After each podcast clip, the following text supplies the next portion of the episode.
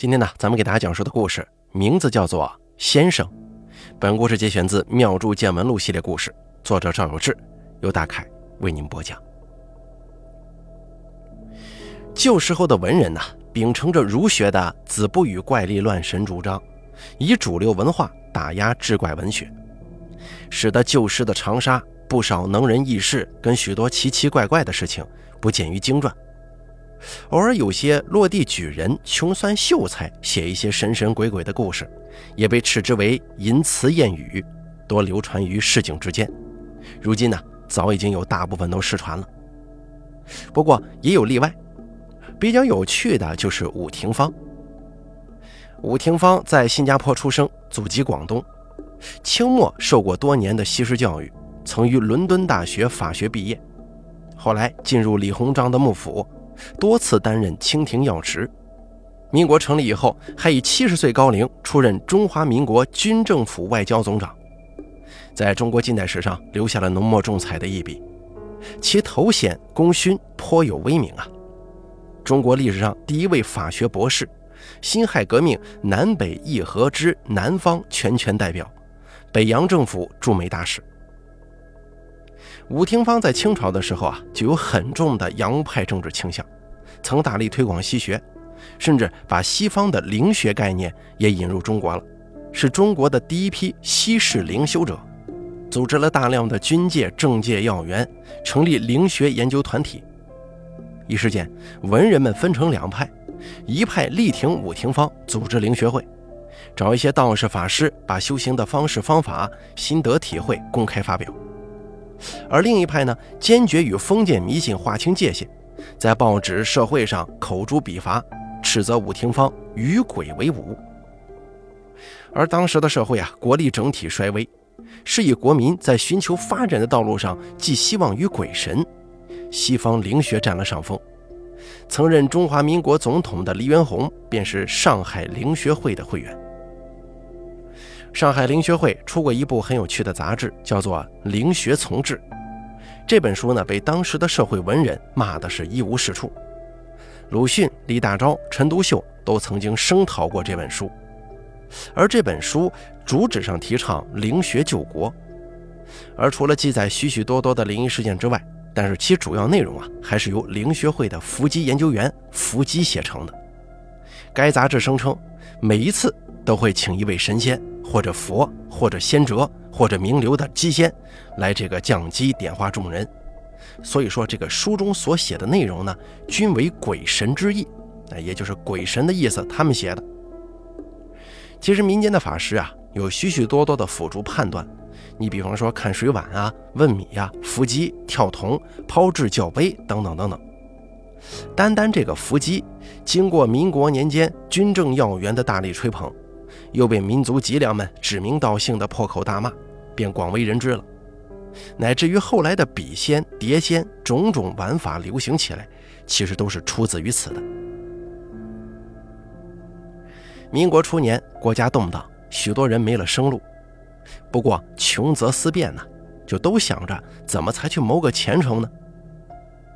湖南紧靠着广东，许多湖南人就从陆路到广州、下南洋去闯荡。其实啊，想上学的话，家里耗费颇巨。所谓的下南洋，并不像今日国家的一带一路号召的那么风光。大家都没有一技傍身，无非就是干一些体力活，就是跟着船装货卸货，或者是结成帮派打架斗殴抢地盘。奸猾的靠坑蒙拐骗，老实本分的吃个小摊点卖凉茶、卖点心什么的。挣了钱的，往往回到长沙。买了宅子，买了地，颐养天年；成了家的就在南阳定居下来，置办产业，还望子孙能够继承。而客死异乡的，往往也会由同乡把他的遗体带回去，落叶归根。严先生啊，就是这下南洋大军中的一员。严先生本是湖南临湘人，年轻时丧父，个子高高瘦瘦，鼻梁很挺，是个俊俏的后生。二十出头就把所有的钱物留给母亲，带着一些盘缠跟同乡一起下南洋了。起初啊，严先生随着商号的船四处漂泊，平日里吃住都在船上，工钱不低。每到一处，免不了要有一些卸货装货的体力活，还有额外的收入。严先生这个人呢，话不多，闲暇时总是在看书。这看书学习是好事啊，可满船的伙计没一个识字的，他就显得有些另类了。大家都不知道他看的是什么书，就有人跟他开玩笑说：“你这把年纪了，怎么着啊？看个书还想考秀才呀？”这严先生啊也不恼怒，总是笑笑就过去了。他看书从来不耽误工作，手脚也勤快，跟工友们关系处得不错，但是也没有特别的交新朋友。就这样，在船上干了四年，大家都有了一些积蓄。湖南的同乡凑在一块就商量，商量着一起集资买条旧船，哎，稍微修补一下就能用。大家都有股份，用这艘船呢帮湖南商会运货，都是老乡，照顾自己人的生意，怎么着不得多赚点啊？没有什么反对的声音，严先生也同意了。很快，大家伙就凑齐钱款，买了一艘中小号的旧轮船，德国货。虽说年头长了一些啊，但是修修补补也能用。出钱的人推举了一个船长，大家一起到这艘船上干活。大多人还做之前的活，吃住啥的都在船上。只是除了工钱之外呢，每年都有了一部分分红。如果人手不够用的时候，也雇佣外地人，但只有工钱。没有分红，因为严先生识字，大家就让他管账。严先生倒也做得井井有条。如此又过了十年，严先生已经攒了不少钱呀。有几位同乡打算下船回老家湖南置地盖房子，邀请严先生一块儿。严先生也没多想就答应了。船到广州的时候，准备回家的几位都已经结好了工钱，把自己的股份也卖给其他同乡了。财产都换作了金银。临走的时候啊，船长还有些舍不得，问严先生：“船上有没有他想要的东西啊？一并送给他。”可严先生啊，他只要了他平时算账用的算盘。船长有些哭笑不得，把算盘用布包起来送给严先生了。回湖南的路可是有些凶险的，来的时候孑然一身，天不怕地不怕。这回去的时候啊，就怕洞庭湖、湘江的水贼劫路啊！大家把金银财物都委托镖局送回长沙，只带少量的盘缠。一行人走水路到上海换船，沿长江经过武汉往南驶入洞庭湖，再由湘江到长沙。好不容易折腾到了武汉，船停在汉口的时候，严先生闲着没事把布包打开。拨弄这个算盘珠子，正拨弄着呢，突然两行眼泪就流下来了。接着他就要下船，大伙是拦都拦不住啊！问他怎么回事，他也不肯说。同行的都说：“咱们一起来的啊，要走也得一起走啊，不愿分开。”就跟严先生一块下了船。只见严先生去雇了一支军乐队，交了不少的定钱，让他们跟着一起走。路上有不少行人也问严先生雇这么一支军乐队干什么呀？严先生说不出个所以然来，就这样一直走到了临湘。临湘在湖南湖北的交界处，离武汉不算远，一行人走走停停，不到十天路就到了。有几位同乡也是临湘的，就邀请大家伙到家中做客。大家答应了，但都想跟着严先生看看他搞什么名堂啊。就这么一路跟着严先生回到家。当时正值秋末呀，寒意渐浓，军乐队的各位穿着厚制服，倒也不觉得热。刚到家门口，就看严先生眼泪又流下来了，一边哭一边进屋门。严先生径自去了里屋，没隔一袋水烟的功夫，就听见严先生在里面嚎啕大哭。几位同乡不知发生了什么，赶紧往里屋里走啊。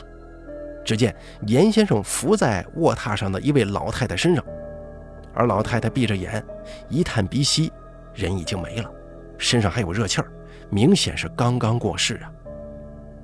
仔细看看老太太的脸庞，跟严先生颇有相似之处，看来呀，这位便是严母了。众人正在诧异间呢，只见严先生止住了哭声，走到屋外，让军乐队开始演奏丧乐。哎呦，这下子几位同乡都震惊了。为什么他在武汉的时候随便拨了几下算盘珠子就流下了眼泪呢？难道说那个时候他就已经知道母亲命不久矣吗？这些同乡十几年来寸步不离，从来没见过他收到过任何书信。兴许是母亲不识字啊，这住处附近也没有带写书信的先生，同样也没见过有人给他带口信儿。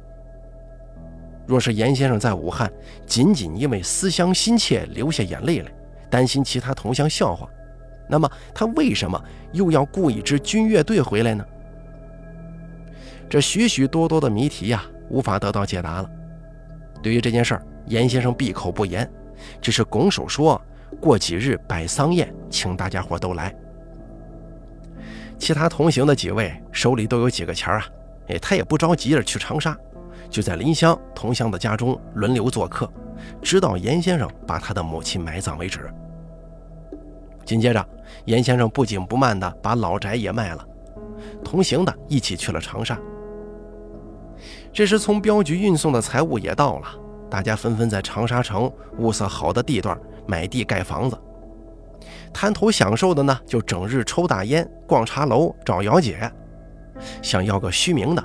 就四处结交长沙军政界的权贵，可唯独严先生找了一个城东的僻静处，买了一座小宅子，整日在堂屋里坐着喝茶看书，带回来的那个算盘呢，就放在桌上。当年一起下过南洋的同乡，时常还会有一些走动啊，不少人去拜访过严先生。大家一起下南洋十多年，长沙的变化很大，而多数人老家并不在长沙。除了盖好宅子以后，将仅存的几个亲戚请来一起住，在长沙城几乎没有亲友。平日里除了这一起下过南洋的老朋友，还偶尔互相探访，并没有其他上门的客人。可奇怪的是，好几位同乡去拜访严先生的时候啊，都发现，在他那上门的客人简直就是络绎不绝，也不知道他是什么时候结交的。他除了看书，还做些什么消遣呢？有一位同乡传出了消息，说曾经有一回去严先生家里，看到一位商人正在严先生家中坐着。商人说：“生辰我记不大清楚了。”严先生说：“且慢，容我算上一算。”说着，严先生就开始拨弄这个算盘珠子，那噼里啪啦拨弄了一阵，就说：“应该是乙未年某月某日某时所生。”同乡的记性不好啊，就记得严先生说的是个乙未年。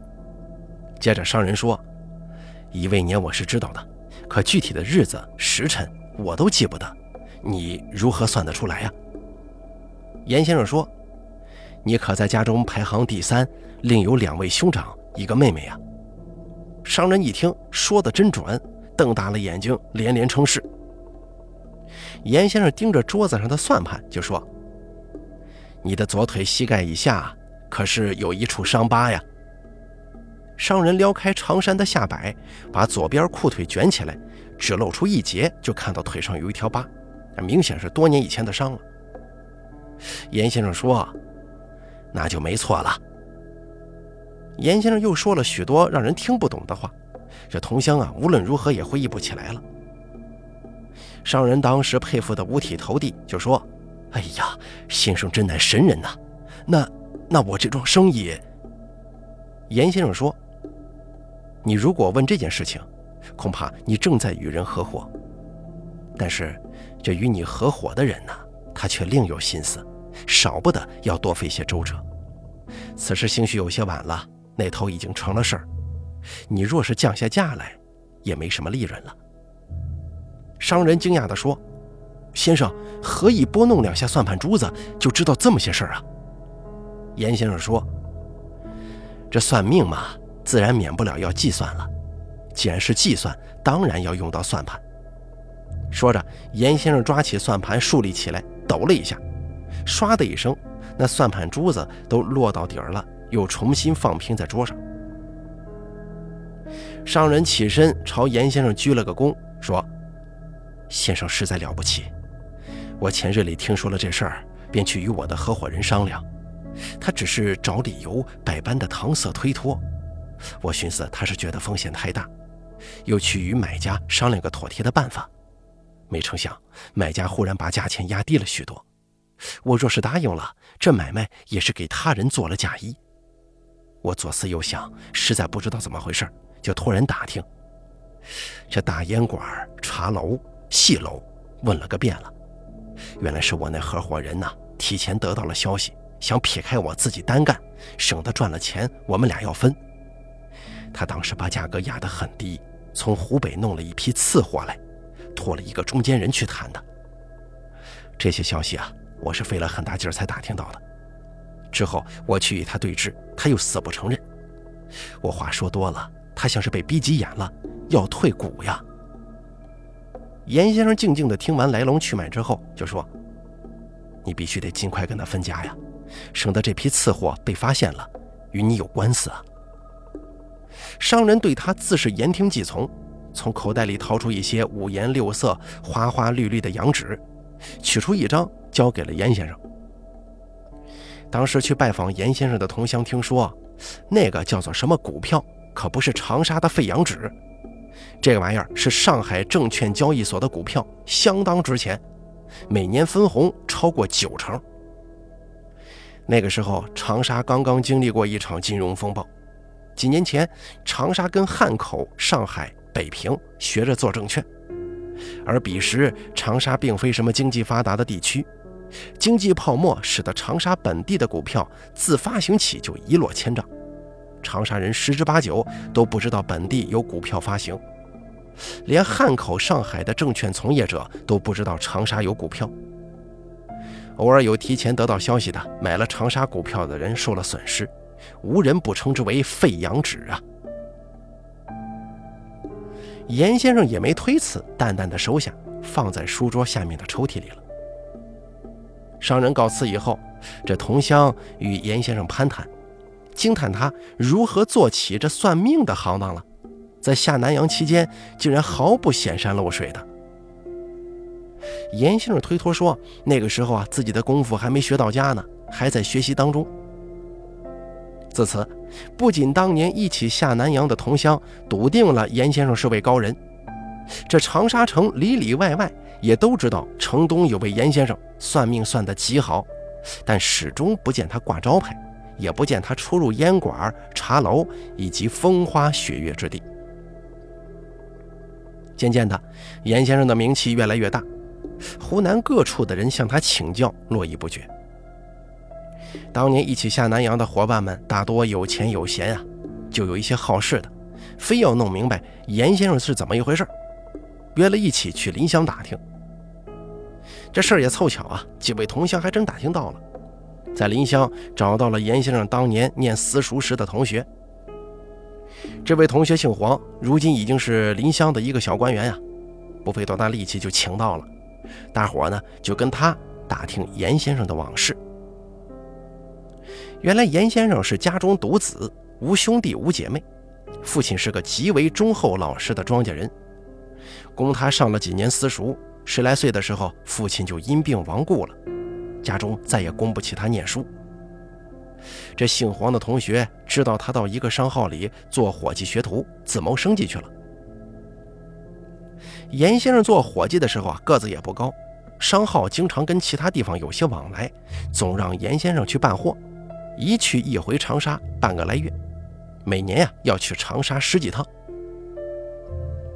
如此在商号里头做了三年，兴许是走路走得多吧，哎，严先生的个子越来越高。有一次，商号又打算从长沙进货，让严先生与一个店里的伙计同去。这伙计是掌柜的外甥，也在商号里学徒。严先生这三年里去长沙多次啊，早就对路途十分熟悉了，带多少干粮，路上在哪个地方打尖儿啊、住店啊，啊，每日赶多少路程，都是胸有成竹的。临湘位于湖南省的东北部，想要走到长沙。东边是走不通的，有一座大山叫做天岳幕府山的，横跨湘鄂赣三省，绵延数百里呀。湖南中部北边这岳阳的洞庭湖又延伸出一条水势颇急的大河，叫做湘江，将整个湖南隔成东西两部分，经长沙、衡阳、永州一直流到广西境内。在旧时候啊，想要过湘江也能过，得坐船，只是那稳当的大船并不多，小船又危险。严先生呢，总是沿着湘江东边的陆路去长沙。中途呢，仅需要过一条水势没那么急的，位于长沙北部的捞刀河。严先生跟掌柜的外甥一起在长沙办了货，交了定钱，委托长沙的商号将货走水路运到岳阳，自有人会去码头取的。当日里趁着天色还没黑，催着同行的伙计一起回城。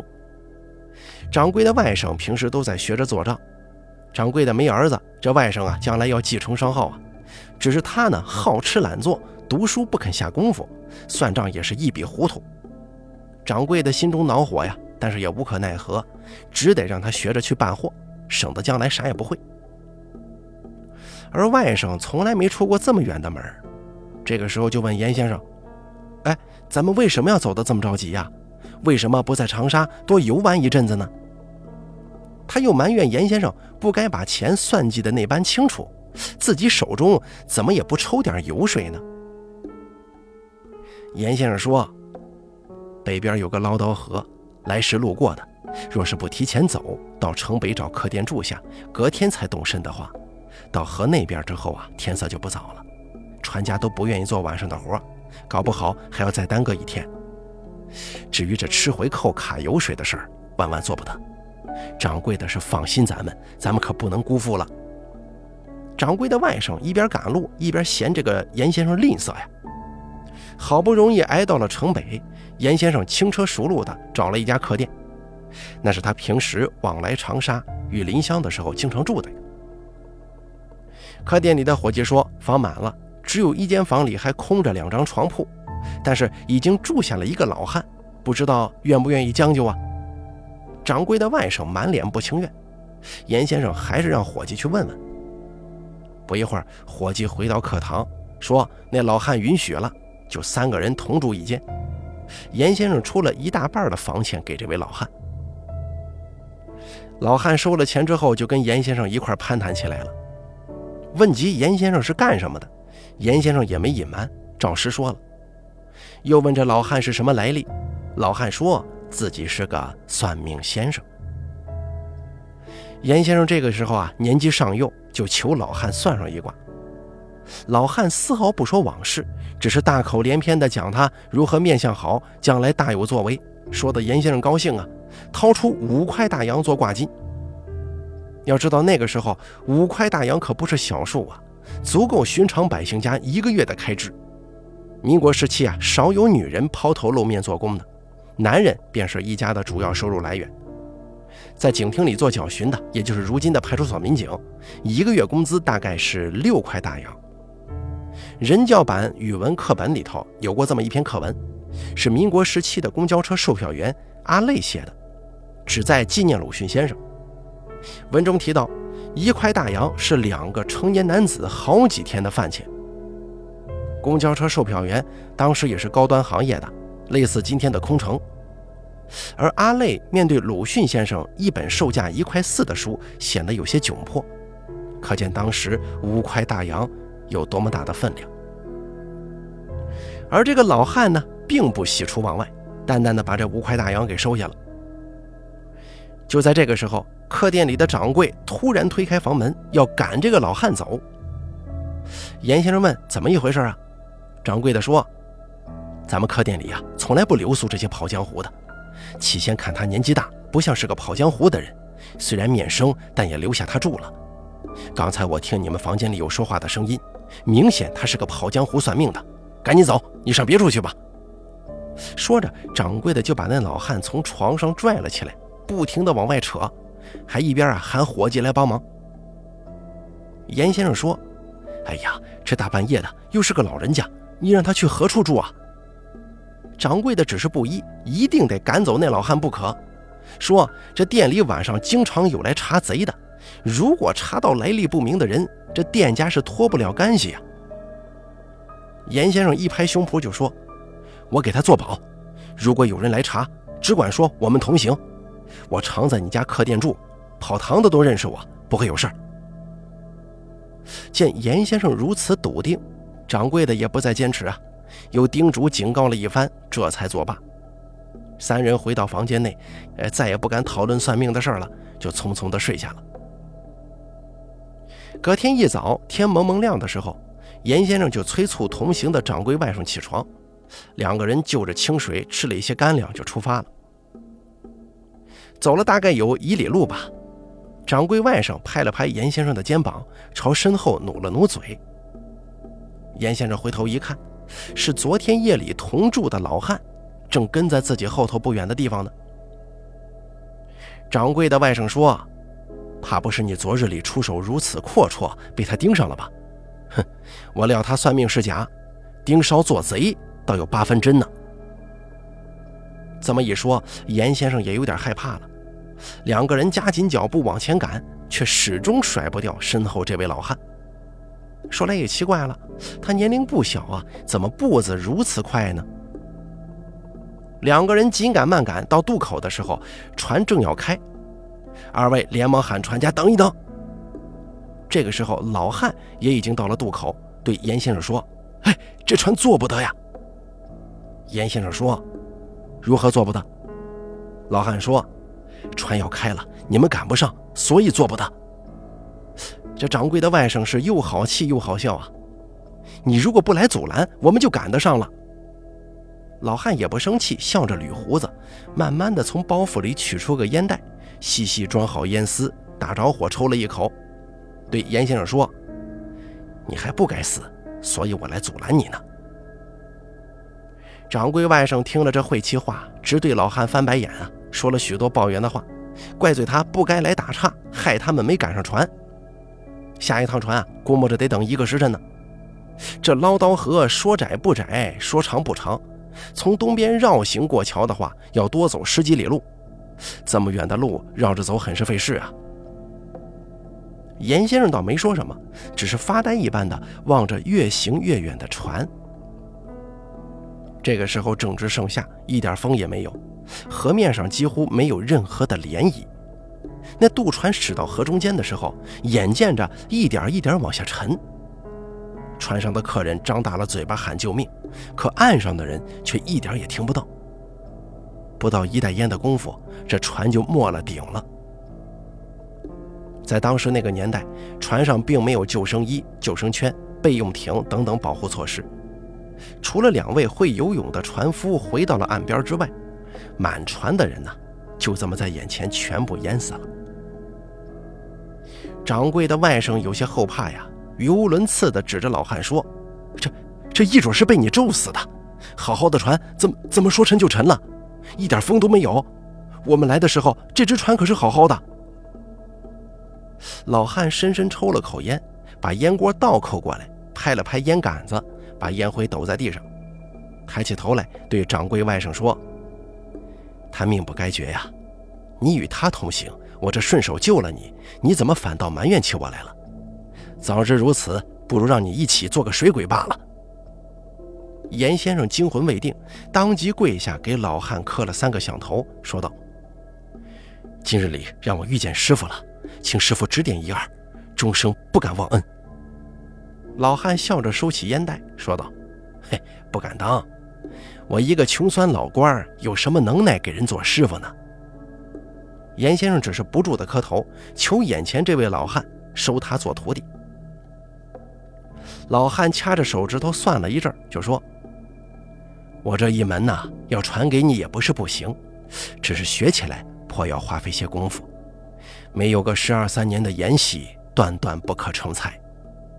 我推算你家中老母尚在。”若是随我去这么多年，谁来养活你老母亲呢？严先生也是少年心性，跪下去的时候没曾想那么多。听老汉这么一说，他当时也犯犹豫了。老汉说道：“这么着吧，你去请个假，随我走上几天，我教你如何自学，怎么样？我的藏书通通交付于你，你仔细研读，日后必有用处的。”严先生高兴得不得了，赶忙说：“拜师需要多少礼金呢？我这就准备。”老汉说：“你昨日夜里不是给过我五块银洋吗？你上有老母要养活，也罢，我教了你，以后你靠此谋生，不得贪图享乐。眼看这场面一天乱似一天呐，将来少不了需要你去救济难民。”这些前来临湘打听严先生旧事的同伙听到这儿，这才明白，严先生下南洋赚了不少钱，为何只是在东城的僻静角落买这么个小宅子？